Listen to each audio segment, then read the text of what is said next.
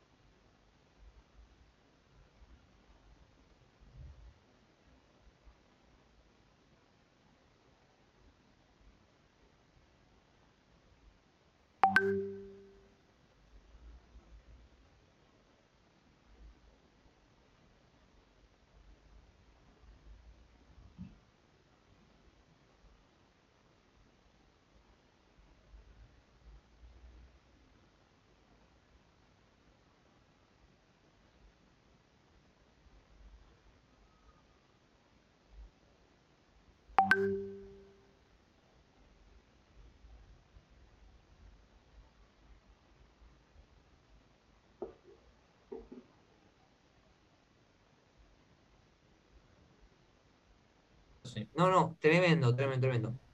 Pero qué, qué, qué increíble esto. Así que nada, Julián, ahora contanos un poco qué se nos viene ahora en tu columna.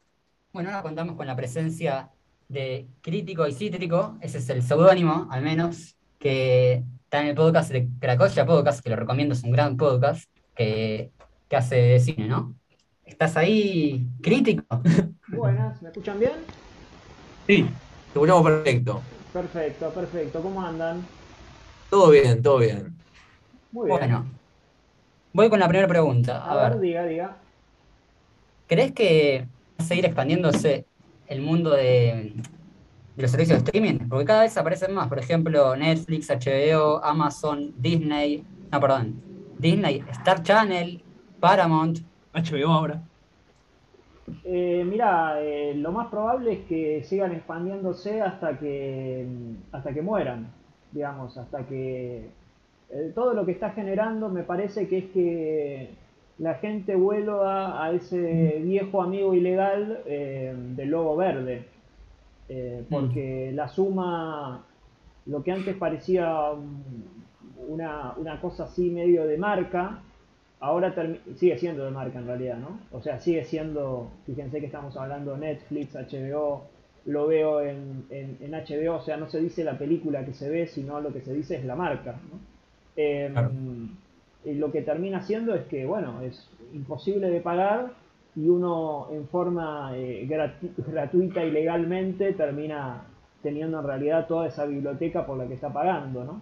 Eh, en realidad lo que uno está pagando es el, es, eh, es el estatus. O sea, lo que uno está pagando es decir que uno tiene, eh, digamos, Netflix y además la comodidad que, que, obviamente estas plataformas brindan, lo cual, bueno, eh, lo otro uno sí tiene, tiene que poner a buscar y, y, demás. Pero, pero en sí es, bueno, es medio un camino donde, donde no, no, no va a haber uno que agrupe a todos, porque hay demasiados derechos y hay demasiados intereses, entonces eh, la salida va a terminar siendo la que en su momento fue, lo cual es bastante paradójico porque en el momento en que aparece lo, digamos, Internet, eh, eh, digamos, lo pillo era, che, ¿para qué voy a pagar? Y ahora lo que se está haciendo es pagar por tener algo que uno puede tener gratis, ¿no? pero bueno, es el tiempo en el que uno está. ¿De qué manera ves este fenómeno en, digamos, en coexistencia con, eh, digamos, la falta tal vez de propuestas atractivas en el cine? Porque ya hace varios años que estamos viendo cierta decadencia tal vez en las, carteleras de cine y a la vez, al mismo tiempo, eh, grandes éxitos y grandes estrenos en Netflix, las principales plataformas. Digo, em, hay como cierta, cierta tendencia a la, no sé si muerte, pero como a la a que se relegue un poco la opción de ir al cine. Mira, eh, pasa que son, son eh, a ver, una cosa es el cine como plata, como, como espacio, como espacio físico, digamos, la pantalla del cine, ¿no? ir al cine y demás.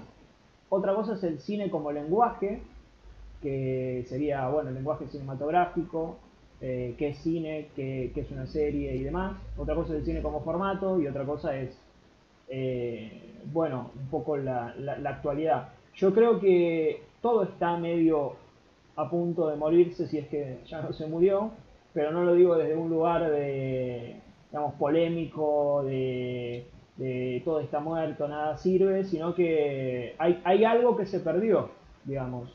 Lo que antes era, eh, bueno, fui a ver Titanic y estamos todos hablando de Titanic, y Titanic es como la película del año y, abarca todo el año, Titanic. Hoy, hoy eso no existe más, o sea, hoy la película que sale, dígase, no sé, Capitana Marvel, dura una semana en boca de todos y después viene otra y después viene otra, entonces no hay esa cosa de, una película fuerte que, rompe todo y que todos estamos hablando y que, cubre toda la cultura y demás. Como podía pasar incluso con la música, con los Beatles, ponele, ¿no? Eh, o mismo, no sé, con Oasis, porque era alguna un poquito más contemporánea. Eh, entonces, eso las plataformas de streaming lo, replican dentro de sus, de sus plataformas y en realidad siguen la misma lógica, o sea, todo tiene que durar muy poco.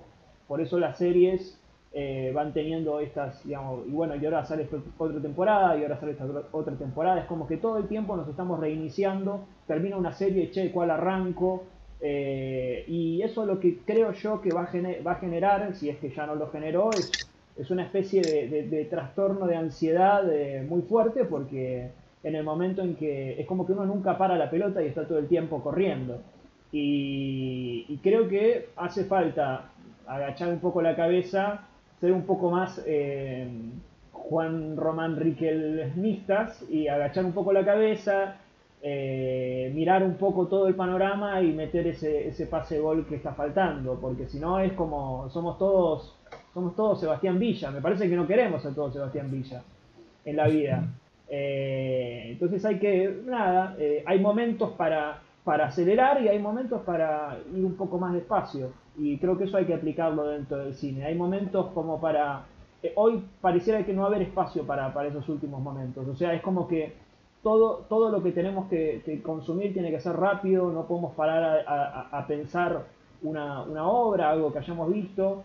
Eh, a veces hay que ir un poco en contra de la, de, la marea. A veces si yo no quiero ver House of Cards, y bueno, no la vemos House of Cards. Si veo, eh, no sé, otra película del 90 que, que en su momento me interesó y, digamos, ¿cuál hay? Eh, hay que ir un poco más por ahí y no, no dejarse llevar tanto, ¿no? Porque en definitiva si uno se deja llevar lo que está haciendo es siendo útil para, para el mercado, ¿no? Porque mientras uno consume, por eso cuando eh, los libros no se vuelven a... Por eso no se, perdón, no se, eh, no se incita a la revisión, ¿no? Porque la revisión lo que hace es que eh, uno no está, uno ya consumió eso que, está volviendo a ver, entonces no es útil para eso. Y bueno, es, un tema complejo, ah. es un tema para, para hablar largo entendido que capaz que es, demasiado eh, dramático. Sí, sí. Yo quería preguntarte de, las que las películas que vos viste en el último tiempo en el cine o, o sea, producciones cinematográficas, ¿Cuál fue la mejor que vos viste?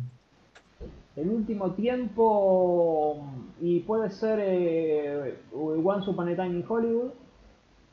Es posible que sea One Upon a Time in Hollywood. Puede ser eh, Ford Ferrari. Ford vs Ferrari de James, Mangold. Ah. Em, puede ser eh, Glass de Inna Shyamalan. Em, puede ser también de Irishman, de Scorsese, eh, bueno. de este, estoy pensando alguna de este año puntual, pasa que este año, eh, Mm. en, en este año puede ser Old, puede ser A Quiet Place eh, parte 2. em, eh, Otra, otra sí, pregunta, Sí, perdón, ¿eh? No, otra no, pregunta que quería hacerte que, que acá en la, es rapidita. En la mesa acá se, se discute mucho. ¿Pro Marvel o en contra de Marvel?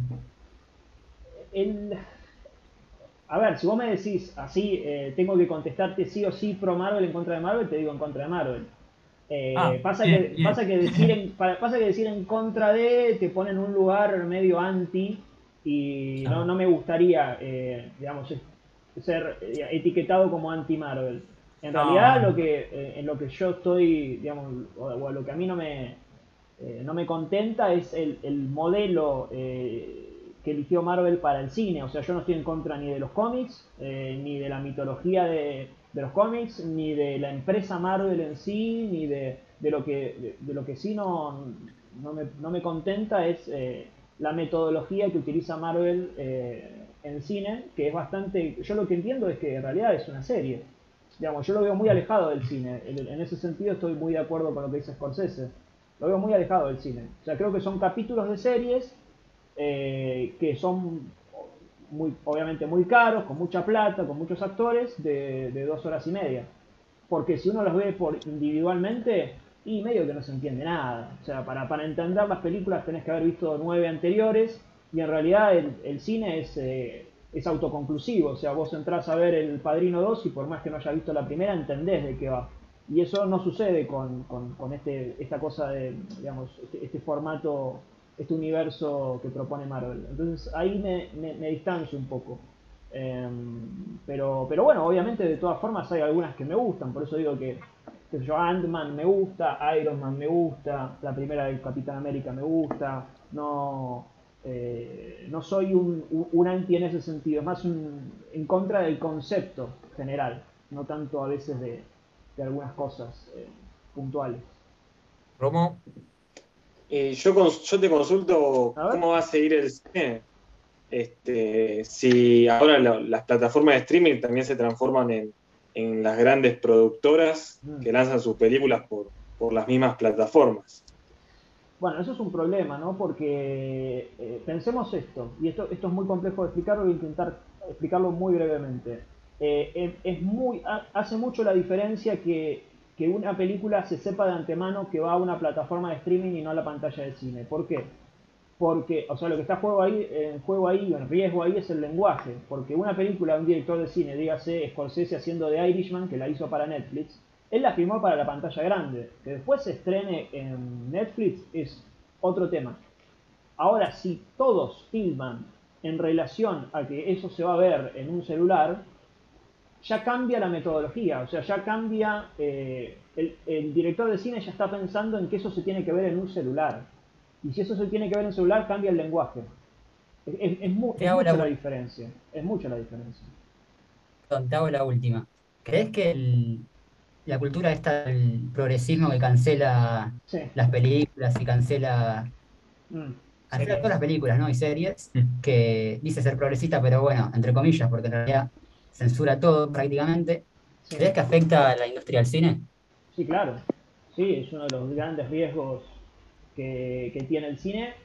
También puede ser algo a favor eh, en el sentido de que directores como, como Tarantino, directores como Scorsese, directores, eh, o puede ser Mangold, pueden ser, bueno, algunos, o sea, las películas, las mejores películas de estos últimos años son películas que ponen eso sobre el tapete, ¿no? Entonces puede generar algún tipo de- como de movimiento dentro del propio cine defendiéndose a sí mismo. Y bueno, eso un poco lo puede despertar al cine. Eso siendo como muy eh, positivo, pero, pero por supuesto que no, no es bueno y, y afecta a las propias, al 90% o al 95% de las películas. Las únicas que parecen un poco re- más resguardadas son las que están por fuera de Estados Bueno, Unidos y Eh, estamos Europa, estamos ¿no? tiempo, perdón. Sí, no hay problema. Eh, bueno, muchas gracias por la entrevista. A ver si en la otro día nos te llamamos de vuelta. Perfecto, no hay problema alguno. Dale. Muchas gracias. Gracias. hasta luego. Pero bueno, gran, gran entrevista y ahora sí, Lata, espero